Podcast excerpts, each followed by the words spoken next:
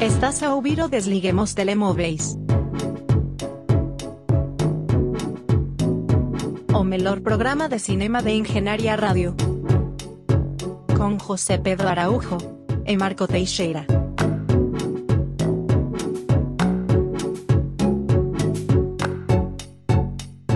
Sejam bem-vindos a mais um Desliguem os Telemóveis na Engenharia Rádio. Eu sou o Marco Teixeira e sim, já devem ter reparado que a minha qualidade de som está melhor, isto porque eu estou de volta ao estúdio.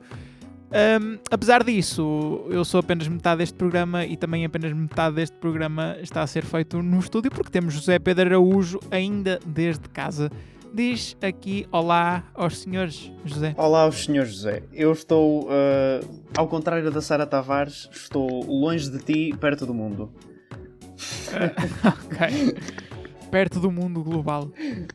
Um, o mundo do cinema. Esta semana esteve quase totalmente dedicado aos Oscars, ainda que esta tivesse sido uma cerimónia muito, muito longe daquilo que, que nós estamos habituados. E nós certamente iremos falar disso não apenas de Oscars, também temos um filme para analisar, isto porque a maior parte da análise aos Oscars foi feita da nossa parte anteriormente, portanto agora não teremos tanto, tanto a, a dissecar, mas não vou perder mais tempo, vou já passar-te a bola, Zé, para dizeres o que é que tu achaste desta cerimónia.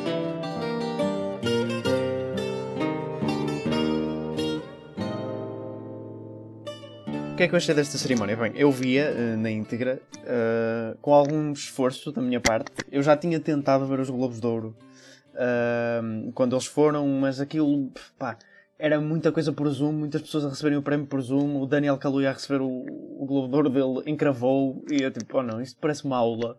E desisti e adormeci. Até porque são os Globos de Ouro. E depois, no início, é só prémios de televisão e ninguém quer saber. Uh, desta feita, forcei-me para ver os Oscars, até porque os Oscars, eu reconheço o esforço, eles forçaram para nós tentarmos vê-los, vê-los, eles testaram toda a gente, fizeram a cena sem máscaras, fizeram a cena presencial, uh, pronto, eles esforçaram-se para, para ter uma cerimónia mais perto do normal, o costume.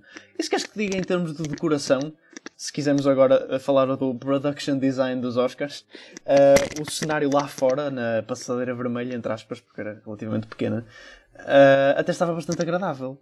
Eu até gostava de estar lá, estava assim um, aquele ambiente sunset muito agradável. Uma vez lá dentro. Ou seja, para ti a passadeira vermelha estava ao nível do, do normal. Estava um bocadinho diferente, notava-se que estava diferente, mas estava mais homey, mas também agradável. Lá dentro, porém, que estamos habituados ao Dolby Theatre gigante, montes de lugares, um palco enorme, tínhamos um palco que é sensivelmente também da minha varanda e o que parecia, no fundo, uh, uh, como é que eu ia dizer? um jantar de empresa. Uh, porque era um, pronto, uma, um jantar de empresa com, com atores e atrizes. Não é um jantar de empresa onde os empregados eram coincidentalmente uh, bastante uh, jeitosos. Famosos. Famosos também. pois, porque o que tínhamos eram umas mesas assim dispostas, um palco bastante pequeno e pronto. Mas tudo bem, eu percebo, dadas as condições, aquilo visualmente até estava interessante. Um bocadinho diferente. Sim. Agora, diz, diz. Posso, posso lançar-te uma pequena questão? Vai, vai. Uh, que tem a ver com a principal, acho eu, controvérsia destes Oscars. Uh, uma das muitas. que, tem a, que tem a ver com, o, com a imprevisibilidade da cerimónia, não é? Porque isto, apesar de ser uma entrega de prémios, é também bastante produzida. Uh, aliás, este, este, ano a cerimónia até foi realizada por Steven Soderbergh, que é sempre uma coisa curiosa termos uma entrega de prémios uh, realizada como se fosse um filme. Sim, sim. Mas te, tens que tentar realizar sem saber quem é que vai ganhar. Uh, e este ano tivemos uma troca de ordem bastante curiosa, com o prémio de melhor filme a não ser entregue no fim, como acontece tradicionalmente, mas sim com um melhor ator e melhor atriz um, por ordem oposta. Portanto, foi entregue o Oscar de melhor filme, depois o Oscar de melhor atriz e depois o Oscar de melhor ator. Exato. Uh, e dizem as más línguas que se estava à espera que Chadwick Boseman ganhasse o Oscar de melhor ator e acabando assim a cerimónia num tom bastante emotivo. Um, enquanto que se acabasse com o Oscar de melhor filme, provavelmente ganharia Nomadland, que já era, já era quase certo, e portanto não haveria tanto interesse da parte dos espectadores. Uh, esta foi a ideia Tu achas que isto é um bom princípio? Uh, bem, isto vem um bocado de que de se tu apoias Kant ou se apoias Mil. A intenção estava lá, o resultado foi um bocado. Pronto.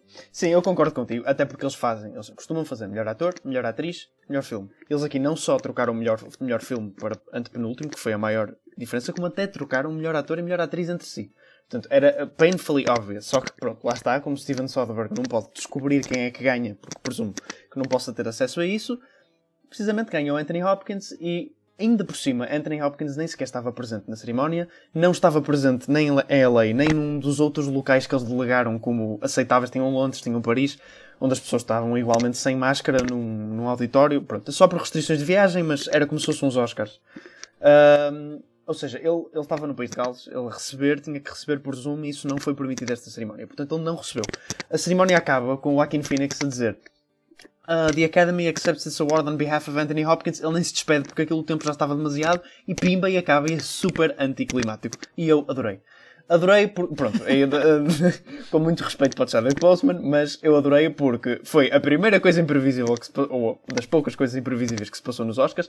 Teve, uh, pronto, à custa, claro, de uma coisa um bocado infeliz, teve um bocado de piada, uh, e, uh, e, e, no fundo também fiquei contente porque eu achava o Anthony Hopkins mais merecedor do prémio do que o Chadwick Boseman, portanto fiquei contente porque de facto a performance dele foi tão boa que superou essa cena que até o próprio realizador da cerimónia achou que seria incontornável, que era pronto, este é um prémio póstumo, é uma pessoa importante, um ator que ainda estava a começar mais ou menos a carreira, uh, e seria importante ele ganhar, e muito provavelmente vai ganhar, e tem ganho os prémios todos até agora, mas pimba. Uh, foi a Olivia Colman deste ano. E mesmo... Que...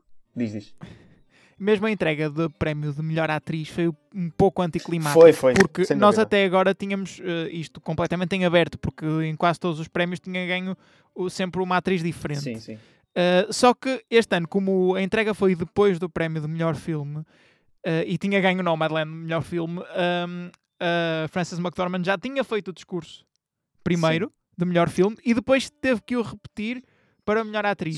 E enquanto que seria, deveria ser uma entrega bastante interessante e, e, as pessoas deveriam estar assim, pronto, à espera de quem é que ia ganhar, uh, muito nessa, nessa ânsia, acabou por ser anticlimático porque ela chegou ali, aceitou e, e foi-se embora, sim, porque sim. já tinha dito tudo. Exatamente, o discurso teve mais ou menos 20 segundos porque ela não tinha muito mais para dizer. Não só porque ela já tinha aceitado um Oscar uh, segundos antes, como ela já aceitou outros dois de melhor atriz. O que, faça um parênteses, Frances McDormand é uma boa atriz, sem dúvida daí a uh, estar já nos três Oscars, que é tipo, é uma lenda, né? Uh, acho que é um bocadinho, sei lá. Uh, os Oscars olham para ela um bocadinho como tipo, não digo Meryl Streep, não chega a esse nível, mas olham um bocadinho para ela epá, esta é uma atriz potente, sempre que ela faz um papel é para nos rendermos. Porque repara, se formos pegar nos três Oscars dela, eu acho este injusto, não acho que a performance dela seja má, né? como acho que Nomadland seja objetivamente para mim mau. Não acho que a performance dela seja má, mas também não acho que a performance dela seja de todo merecido, que mereça sequer uma nomeação.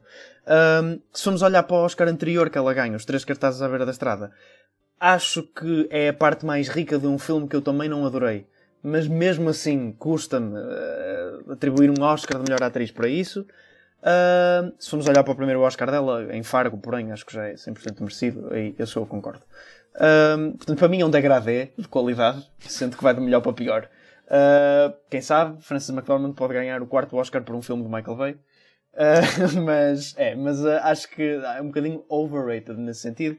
Também devo confessar, não foi um ano particularmente forte. As, a concorrência não era particularmente forte, na minha opinião, sim, sim. mas mais uma vez, e concordo contigo, já sei que tu vais dizer, preferias Carrie Mulligan, também eu. Eu, Obviamente. eu até Viola Davis acho que preferia. Um, apesar de não ser um grande fã da performance. Eu acho que dentro das 5 preferia a que nunca ganharia, que seria a Vanessa Kirby. Mas, mas, mas pronto.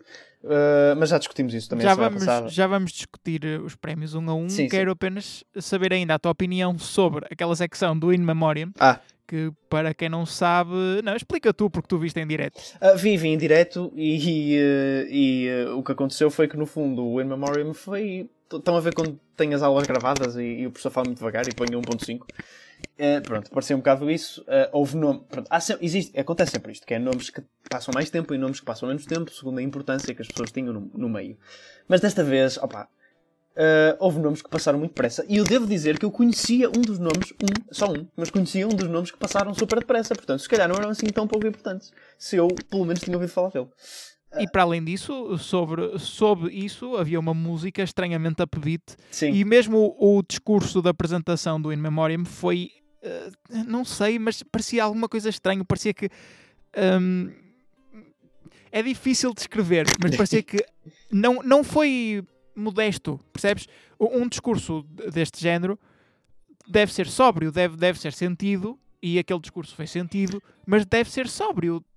Pronto, não, não, não se deve ir para lá dizer ah, sim, porque vamos celebrar as pessoas que Sim. morreram e gesticular muito como aconteceu. Sim, tens Ah, eu acho que já desde o início esse momento começou mal. Concordo contigo, tens que ter respeito por quem morreu e pelas famílias de quem morreu, que são efetivamente quem sofre e não tu que estás naquele palco. Uh, como se tivesse uma ligação tão próxima com as pessoas como se está a dizer te sai do coração. Sim, deve ser emocional porque é morte, mas uh, tu és um bystander. Né? Pronto. Eu, eu acho que isto também parte um bocado daquela coisa que se está a viver agora na América, ou pelo menos eu tenho a impressão que se está a viver, que é tentar politizar ah, tudo, especialmente pronto, mortes e assim. Não, não, não me oponho a, a princípios, não é isso, mas eu acho que, que lá há muita cultura de tentar extrapolar as coisas ao máximo. Sim, sim. Uh, e, e, hum, pelo menos agora nestes últimos anos, e eu acho que este In Memoriam foi um bocado isso, foi tentar pegar naquelas pessoas que, que morreram e eram pessoas importantes dentro do meio e tentar dizer uh, uh, o facto destas pessoas terem morrido vai nos projetar e, e temos que, que pegar nestas mortes e no que estas pessoas fi- fizeram em vida e exponenciá-lo ao máximo e celebrá-lo aqui de uma forma parece que isto é o elemento central das nossas vidas, o que até é uma ideia bonita. Mas, Mas não é verdade. não se enquadra naquela sobriedade que nós estamos habituados à morte e que associamos à morte. Sim, e, Ah, de- pare- Parece-me um bocado descontextualizado. e deixa-me dizer-te que pronto, eu tinha que entrar por aqui, mas os Oscars também têm sempre que entrar por aqui, portanto há que referir isso. Uh, foram demasiado políticos, como sempre. Regina King abre com um discurso, abre imediatamente assim. É, é- é quase boa noite e vamos para isto. Imediatamente. Em vez de começar a falar. Eu sei que os Oscars já não têm apresentador, mas inevitavelmente quem começa está a abrir a cerimónia. Ah, e normalmente há sempre um comentário, algumas piadas sobre os filmes nomeados, sobre os atores que presentes. Pronto, aquilo é uma coisa do meio, as pessoas vão lá e vêm a cerimónia para verem lá os atores, não é para verem os filmes, os filmes já viram. Pronto, e ela abre imediatamente com um discurso racial e termina esse discurso racial a dizer: ah, por, por mais quantidade de poder e, de- e fortuna que tenham, nunca vão deixar de ser perseguidos. Não, os, não estou a falar dos atores, como é óbvio. Estou a falar de, de precisamente por raça. E quer dizer, opa, fica-lhe tão mal dizer isso, porque ela diz isso com, com toda a seriedade. E eu gosto muito de Regina King, mas pá, sou mau. E depois logo a seguir salta para, bem, mas não estamos aqui para isso. Estamos aqui para celebrar os filmes. E eu tipo, ah, então porquê que foste falar disso? E porquê que foste É isso, é isso, vitimizar-te como muito rico? falso. É, não é? Ai não, até os ricos sofrem. Eu, tipo, tá bem, acredito que seja verdade, mas tipo, quem é que vai aderir a essa, essa? Com certeza não vão ser os brancos, com certeza não vão ser os pretos que não são ricos e poderosos. Portanto, que- mas Quando tu dizes de certeza que não são os brancos, não sei se, Ah, sim, não sei se isso é é verdade. verdade, porque isso tens- parece muito discurso de, sim, tens, al- de reconforto. tens alguma razão também. Ah, bem, Eu, mas eu- a mim faz muita confusão. Pronto, parênteses aqui, parênteses muito grandes. Eu, eu já, eu não sei se já disse isto em direto, ou, em direto não, mas aqui no programa ou não. Uh, mas tu sabes, é, o meu pai é um ávido consumidor de séries como Station 19 e Sim, sim. 911. Pronto. E, no, acho que foi o último episódio de hum, Station 19 que eu, que eu tive o prazer de apanhar partes ontem porque estava na sala e ele estava a ver. O programa, o episódio foi inteiramente dedicado ah, à morte de George Floyd, ah, ao julgamento do- da, da morte de George- Floyd. Normalmente o que acontece em Station 19 e ne- neste tipo de séries é que, ah, que todos os episódios há algo que acontece, há um evento independente. Por exemplo, ah, alguém fica preso num prédio a arder e eles vão lá salvar. Não houve nada disso neste episódio. Foi só eles a discutirem o julgamento da, morte de George Floyd eh, com cenas extraordinárias como eh, elementos da esquadra dos bombeiros a dizer que, que sofriam muito por serem discriminados, um, o momento em que vai lá um pai eh, mostrar aos filhos que afinal há bombeiros e pessoas da, da justiça e, e da sociedade com postos eh, importantes eh, parecidas com eles, não é? A nível racial. Uh, nada contra esta mensagem, mas a mim parece-me sempre um bocado estranho e, e fora do contexto ter pessoas que, quer tu queiras ou não, são privilegiadas, não é? Porque são atores, são. Ah, ah, E, e tu sabes que aquilo não, não é mesmo o que eles querem dizer, porque são falas escritas para eles. A, a transmitir-te aquele tipo de mensagem. Parece-me uma mensagem para as pessoas que estão do outro lado da barricada, não é? Pessoas que não são diretamente visadas, para se sentirem melhor, para dizerem: Ah, ok, eu estou a consumir isto e estou a ouvir esta mensagem, logo eh, já não tenho responsabilidades naquilo que está a acontecer. Eu acho que os Oscars vão muito por esse caminho, é tentar lavar as suas próprias mãos sem mudar nada. Sim, isso eu concordo. E acabei, acabei o rant. É uma atitude típica de celebridades, não é? A, mesma, é a mesma coisa que está por trás da Madonna a dizer Eat the rich, stop racial inequality, a falar de uma banheira de ouro com um copo de champanhe na mão, não é? É, é o mesmo tipo de falta de discernimento. Uh, fica um comentário também, quero dizer, para a cobertura da RTP, que já não cobria os Oscars há muito, muito tempo. Exato. Normalmente estava a entregar a caras e eles punham a cerimónia a passar. Aqui eles intercalam com algum comentário Estava o Mário Augusto e a Catarina Furtado e depois dois convidados que iam rodando ao longo da noite a, a comentar. E de dizer que gostei bastante até. Uh, primeiro porque eles certificaram-se e disseram isso ao público uh, que durante a cerimónia eles não falavam. Portanto, não tínhamos voz, uh, voz off, tipo no Eurovisão, curiosamente, surgirá mais tarde de novo. que foi uma coisa boa. Eles simplesmente, portanto, eles quando era intervalo, Tipo, tipo, pronto, quando no intervalo eles falavam um bocado entre eles e com os convidados. Claro que os convidados, houve alguns convidados péssimos, por exemplo, um, um, um certo senhor, se ele estiver a ouvir, uh, uh, fica já a saber que não gostei da participação dele, que era professor de cinema na Universidade de Lisboa, uh, que estava bastante mais interessado em comentar, por exemplo, financiamentos e, e, processos burocráticos à volta de filmes do que os próprios filmes, e era, por exemplo, defensor que os Oscars deviam ser dados à carreira de um indivíduo e como tal ele achava que David Fincher devia ganhar o, o, o Oscar de melhor realizador, não porque Mank era o seu melhor trabalho, mas porque ele tem uma carreira estabelecida, o mesmo com atores. Ao que a Catarina Furtado pergunta, então, não é apologista de atores e realizadores e etc. novos, jovens, ganharem Oscars. Ah, isso já é outro assunto mais complicado. O que não é, de facto, a Catarina Furtado tinha toda a razão. E eu acho esse um raciocínio muito estúpido e que às vezes a academia tem, que é o Oscar tem que ser entregue por um trabalho individual. Não interessa o quão bom é o ator no passado. É, é um trabalho individual. Uh, por isso é que eu sou o adepto, por exemplo, Adam Sandler a ter ganho um Oscar do, Uncut Gems. Para mim não me importava, porque ele é mau ator em outros filmes. Nesse fez uma excelente performance. Eu sei que tu discordas um pouco comigo, mas. Não, mas eu concordo contigo em princípio. Pronto, discordo contigo na parte do Adam Sandler. Sim, sim, Adam sim. Sandler, é, mas é, sim, concordo contigo em, em princípio, não é? Por isso é que, por exemplo pronto, Frances McDormand ganhar melhor atriz. Ok, que eu não concordo com esta escolha, tendo, tendo, estas, tendo estes, estes, ah, estas atrizes nomeadas, mas pronto, a, a, gente acaba por engolir um bocadinho. Ou um melhor exemplo disso será uh, Best Picture, não é? Aí sim seria outro exemplo. Pronto, e com isto podemos avançar para as categorias e os vencedores. Best Picture, como já quase já sabia, ganhou Nomadland. Uh, sem grande surpresa. Depois, como já dissemos e já dissecamos aqui, Frances McDormand ganhou melhor atriz e melhor ator foi para Anthony Hopkins, também já falamos.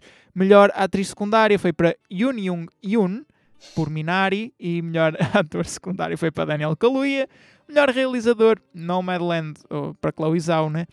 Best Original Screenplay, ou seja, melhor argumento original, foi para Promising Young Woman, como eu, Zé, na, na, na antevisão tinha defendido e apontado, uh, embora tivesse sido altamente fuzilado.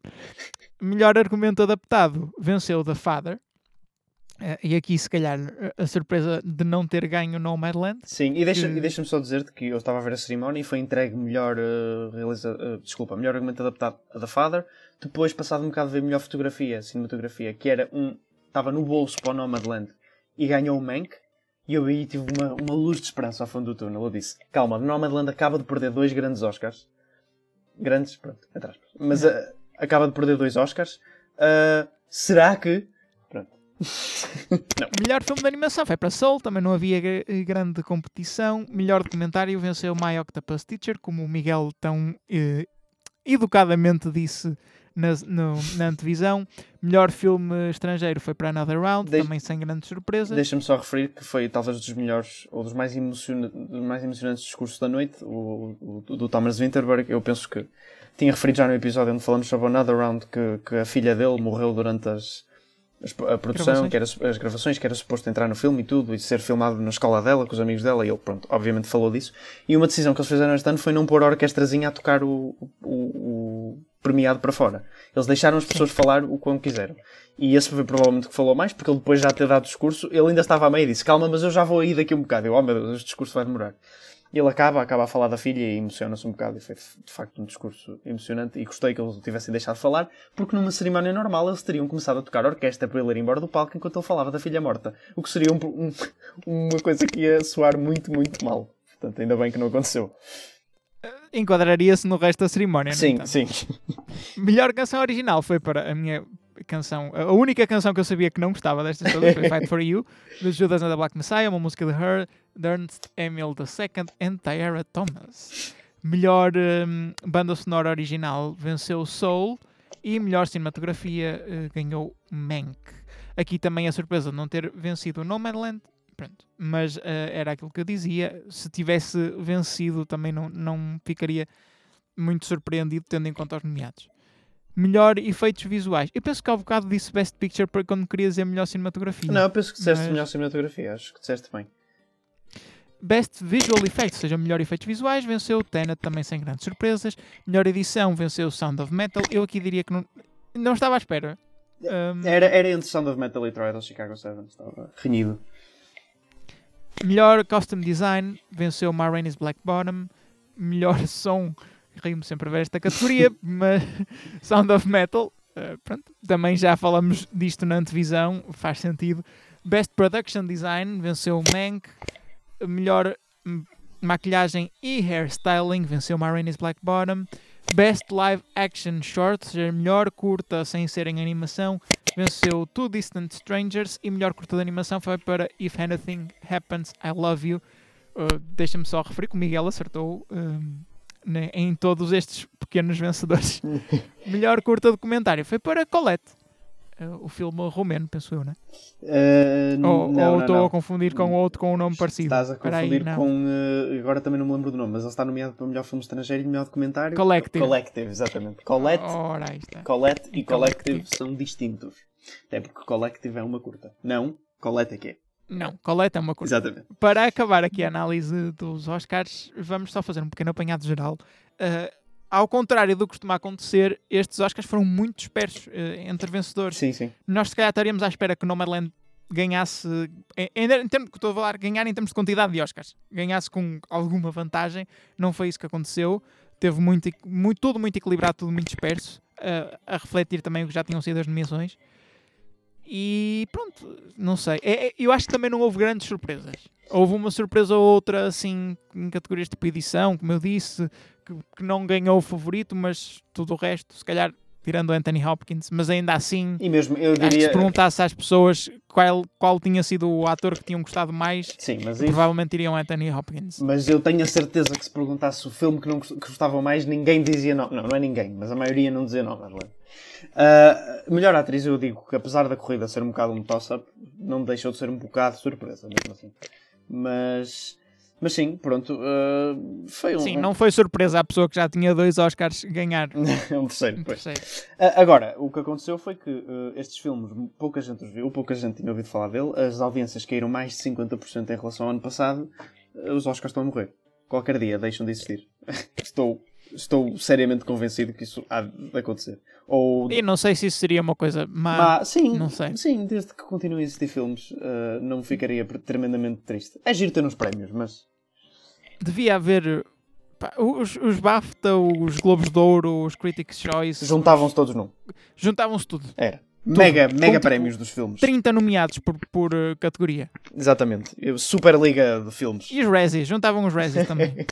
Exato. Uh, curiosamente, a Glenn Close estava nomeada pelo mesmo papel para um Razzie para um Oscar e não venceu nenhum. Como é Glenn Close que ela nunca vence, portanto nem o Razzie ganhou. Ainda nem vi quem, quem venceu os Razzies. Opa, não uh, me queres dizer quem é quem é o Razzie de melhor filme? Não me lembro, se queres que te diga, mas sei que, como sempre, foi político. Portanto, foi provavelmente, acho que foi para um documentário qualquer, muito de direita. Eles gostam de fazer isso, eles adoram fazer isso. Uh, Absolute Proof. É, eu penso que é, é precisamente isso. Uh, eles nunca dão efetivamente um filme, filme tipo estúpido, mau.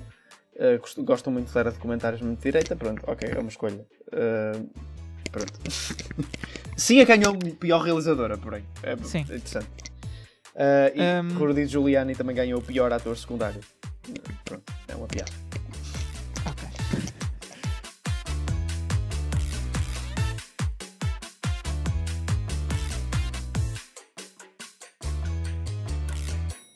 Passamos para um filme Um que filme. tu viste. É verdade. Um filme. Nós em breve falaremos aqui da Eurovisão, não tenho grandes dúvidas Sim, disso, sim. a não ser que caia um, um meteorito por cima da Holanda. este ponto já não já não me surpreenderia. Uh, mas falamos de Eurovisão noutro contexto hoje, porque tu viste Festival da Eurovisão da Canção, a história dos Fire Saga. É verdade. Um filme no qual entra Salvador Sobral. Eh, sim, senhora. E então, E, Desculpa, desculpa, Diz desculpa, isto. enquadrar isto. Foi um filme encomendado pela própria Eurovisão. É, exato. E nota-se. Uh, nota-se e não se nota ao mesmo tempo. Já, já tenho comentários sobre isso. Uh, é um filme da Netflix, é um filme extremamente americano, mas a tentar ser europeu, né, de alguma forma, a tentar ser isto da Eurovisão. Mas também se nota esse contributo da, da própria da Eurovisão. O que temos no fim é uma mescla muito estranha de momentos que são interessantes e engraçados uh, e momentos onde se reca- recaptura alguma da estupidez e exagero da Eurovisão e genuinamente engraçados e outros momentos péssimos. Uh, o, o filme é, em geral, mau. Mau, muito mau. Uh, a questão é que se o filme é suficientemente self-aware, ele é self-aware, claro que, que é, porque é uma comédia, Antes de partires para a análise, não queres pronto, fazer um pequeno resumo, Resumo do enredo. Opa, sim, é, é o que seria de esperar. É uma, é uma banda, neste caso um, um homem e uma mulher, eh, protagonizados por Rachel McAdams e Will Ferrell, eh, que são islandeses. Eles sempre tiveram, especialmente ele, teve sempre o sonho de ganhar Eurovisão, participar na Eurovisão, ganhar a Eurovisão. Juntam-se, tentam compor músicas e depois, por uma série de desenlaces, acabam por chegar à Eurovisão e depois competem e depois. A espécie de estrutura é tipo filme de desporto, estás a ver? Perdes e depois ganhas e depois perdes. É esse género. de- Qualquer filme que tenha uma competição acaba por seguir Mas esse. depois aprendes que vencer não é o mais importante. Exatamente. É que é exatamente isso. Bem, eh, portanto, esse, esse aspecto, tipo, a, a, a moral da história está extremamente batida. Extremamente... Mas eu não estava à espera de outra coisa. Estava à espera que eles pegassem sim nessa fórmula, que é óbvio que eles iam usar essa fórmula, e tentar eh, dar-lhe o mais kitsch Eurovisão possível. E isso acontece às vezes e às vezes também não acontece. Acho que um exemplo muito bom disso é uma cena em particular, que é mais ou menos a meio do filme, onde eles estão numa party da Eurovisão, lá numa casa dos concorrentes, e alguém diz, Oh, there's gonna be a song along! E então eles começam a cantar todos. E, quem, e, e, e as personagens do filme cantam, e também começam a entrar concorrentes anteriores da Eurovisão, incluindo alguns vencedores até, e eles vêm e cantam as músicas. Pronto, e é tipo uma mega festa da Eurovisão com ex-concorrentes da Eurovisão a cantar. Então aqui, claro que temos, tipo, uma cena que é fanservice da Eurovisão, mas que até resulta bem. Eles chamam os outros e, e cantam as músicas e tal. Pronto, isto é a parte da Eurovisão que eu acho que até resulta e é engraçada. Uma parte onde se vê claramente que isto é muito estranho é que eles cantam quatro músicas. Ou quatro ou cinco. Duas dessas músicas são o Waterloo e a. ai, não me lembro agora, mas é outra música do Eurovisão. Ah, e de outras dessas. Antiga, nova. Ah, já não me lembro, já não me lembro minimamente que música é que eles cantam. Sei que canta o Waterloo e outra música. Ah, é a Ne partez pas sans moi, da Celine Dion. Ok. E depois cantam. ah, ah, já uma qualquer. do Black Eyed Peas, já não sei se era a Time of My Life ou assim. E cantam. ah, e cantam. ah, Sun- aquela. Ah, Ray of Light, ou lá como é que se chama? Da, da Madonna, não sei, não sei como é que se chama a música. E cantam também um bocado da, da, da Cher, da Do You Believe? Pronto, é isto. E tipo, por que não escolher só músicas de Eurovisão? Porque é que misturaram as duas? O que é que está a acontecer? Foi, tão- foi um momento estranho, porque é tipo, nota-se a americanização daquilo. É tipo, vamos pôr umas, umas músicas da Eurovisão, porque é um filme sobre a Eurovisão e temos fãs da Eurovisão, mas como isto vai estar na Netflix e vai haver imenso pessoal e é uma cena de cantar músicas conhecidas, temos que meter para aqui treta conhecida também. E pronto, e o filme é um bocado em tom, sempre uma mistura dessas duas coisas. Eu sinto que estou a ver um bocado uma homenagem à Eurovisão, sinto que também estou a ver muita americanização. Ah, as duas personagens principais, os atores, opá, não resultam. Eu gosto do Will Ferrell em alguns papéis, este não foi de todo um deles. Eles têm um romance entre eles e parece que tem uma diferença de 20 anos, que também não ajuda. Ah, e pá, não tão mal, são muito estúpidos, são tão caracterizados, são aquele tipo. Estás a ver aquela ah, representação de um americano, de um islandês, tipo, ora como eles representam Era, a é, é Bjork. isso que eu te ia perguntar. Eu tenho muita curiosidade para saber se este filme é islando-racista. É, islando-racista, sem dúvida. Tipo, imagina, eles, consegui, eles ah, acertaram nisso, na, na- na- o balanço de estereótipo e ser efetivamente engraçado, com a personagem do Pierce Brosnan, que é o pai do Will Ferrell. Ah, é engraçada essa personagem, eu acho. Agora, as duas principais também é, são irritantes, né? São no fundo duas personagens super irritantes. E são as nossas personagens principais. E tu cansas-te delas. Mas, por exemplo, o Dan Stevens, é um ator também conhecido, faz de um, o concorrente da Rússia, que é, assim, muito metrosexual, super exagerado, super rico. Uh, Ou seja, um concorrente da Euro... Rússia, da. Exato, exato. É o Sergei Lazarev, no fundo, é essa, essa analogia. Já não é a primeira vez dele na Eurovisão, ele dá a entender isso, portanto, exatamente ele. Uh, um, gay no armário também. Uh, e depois todo, depois todo ele vive tipo, sempre de roda, mega mansões. Uh, a música dele é excelente, é tipo qualquer coisa sobre coragem de leão e é, e é sei, dançarinos uh, culturistas à volta dele.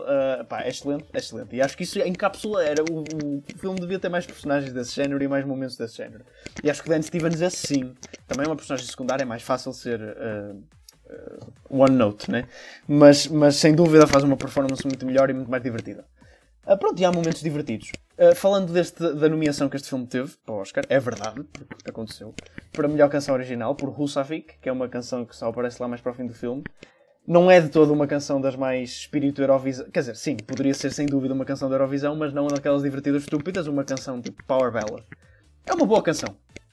Porque... É uma canção para ganhar a Eurovisão. É uma canção que poderia ganhar a Eurovisão, até porque tem inglês e islandês. Uh, portanto, portanto, eles nisso acho que acertaram. Agora, por exemplo, uma coisa. Uh, há uma cena uh, péssima onde temos os, os, os, membros da, tipo, da broadcaster da Islândia Nacional que estão a falar Sim. sobre o festival interno da Islândia, portanto, ainda no início do filme. E eles estão-se a virar uns para os outros e dizem sim e tal, porque o Eurovisão isto, e, e uh, temos que selecionar a nossa entrada para a Eurovisão, porque quem ganhar este festival irá ao Festival da Canção da Eurovisão. Estão sempre a dizer tipo Eurovision Song Contest, só tipo, as três palavras. E depois outro gajo diz: Ah, mas eu tenho um problema. Porque se a Eurovisão, se a Islândia ganhar a Eurovisão, vai ter que, que, vai ter que ser anfitrião. E outro responde: Sim, sim, porque o país que ganha a Eurovisão é anfitrião no ano a seguir. E eu tipo: Oh meu Deus, o que é que é isto? Isto é tipo explicar aos americanos o que é que é, é tipo tintim por tintim. É assustador e é estranho. E parece que eu estou a ouvir um infomercial. E depois há mais uma parte à frente já não sabem onde é que é. É na, na altura da pontuação onde eles também explicam pois alguma isso, coisa. Isso vai ser um problema, não é? Para quem não conhece a Eurovisão, perceber o sistema de pontuação. Ah, sim, sim. Mas olha, Marco, eh, eles cagaram no sistema de pontuação e fizeram, por exemplo, na semifinal, eh, o que acontece sim. é, estamos a ver os votos do júri e do público separados, vemos os votos do júri tipo 12 points go to, como quando qualquer fã, mínimo fã da Eurovisão, sabe que não é assim que se procedem as coisas, e na semifinal são apenas anunciados os nomes e não há qualquer tipo de votação uh, explícita. Uh, e também uh, colocam para aí uh, 30 países na semifinal, o que não é todo verosímil. além disso, o ecrã de animação que está a passar, tipo a animação da pontuação, é péssimo, tem um desenho horrível e por alguma razão continuam a dar pontos à Islândia, mas sempre que dão pontos à Islândia aparece a Islândia com zero pontos de início. o, que é, o que mostra uma completa falta de, de cuidado com a animação que puseram ali. Portanto, como isto é organizado pela própria Eurovisão, é beats me. É um bocado estranho. Uh, e portanto, há uma falta de atenção ao detalhe que, repara, eu não quero atenção ao detalhe nas personagens, porque eu sei que este filme é super ser estúpido. Bah, quero, quero relacionar-me ligeiramente com elas, mas agora, é um filme da Eurovisão, podiam ter um mínimo de cuidado. Eu sei que é um filme de comédia, mas só. Como o filme já é meio americanizado, é um filme da Netflix, só acentua isso, percebes? E faz-me sentir mais assim. E, e, no geral. Uh, o que é que eu digo? Eu não gostei do filme, porque o filme é, é objetivamente mau, acho que não há muito a contornar por aí, mas divertiu-me, divertiu-me bastante, porque há cenas bastante divertidas eu gostei de ver o filme. Como fã da Eurovisão, eu sei que se ajuda, tanto para já estar dentro de, daquela cena e, e as, as, partes onde aparecem concorrentes da Eurovisão, e agora falo da cena de Salvador Sobral, é muito curta, mas é uma, toda uma montagem deles Sim, a chegar. Muito rapidamente, por favor. Sim, desculpa. Já estamos a ficar sem tempo. É uma cena onde eles chegam a Edimburgo e, e, e está a dar, que é onde é o, o, Festival da Canção, já agora, muito irrealista, porque quer dizer que o Reino Unido teria de ter ganho, o que nunca na vida. Uh, e, uh, e pronto, e, está a dar, e depois aparece o festival, o, o Salvador Sobral a tocar num piano no fim. Uh, já agora, segundo as curiosidades do MDB, era suposto ele ter speaking lines mas ele rejeitou-se porque não estava no contrato e o Will Ferrell aparentemente ficou muito chateado com ele. Atitude típica Salvador Sobral. Uh, mas pronto, no, no, fim, no fundo é isso. É, é, uma comercialização americanizada de uma coisa que é muito mais pura na sua essência e muito mais estúpida e acho que é mais autêntica no próprio festival. Mas não está tudo desvirtuado. O filme tem momentos onde isso, onde o que era suposto realmente ser, brilha e se mostra de vez em quando.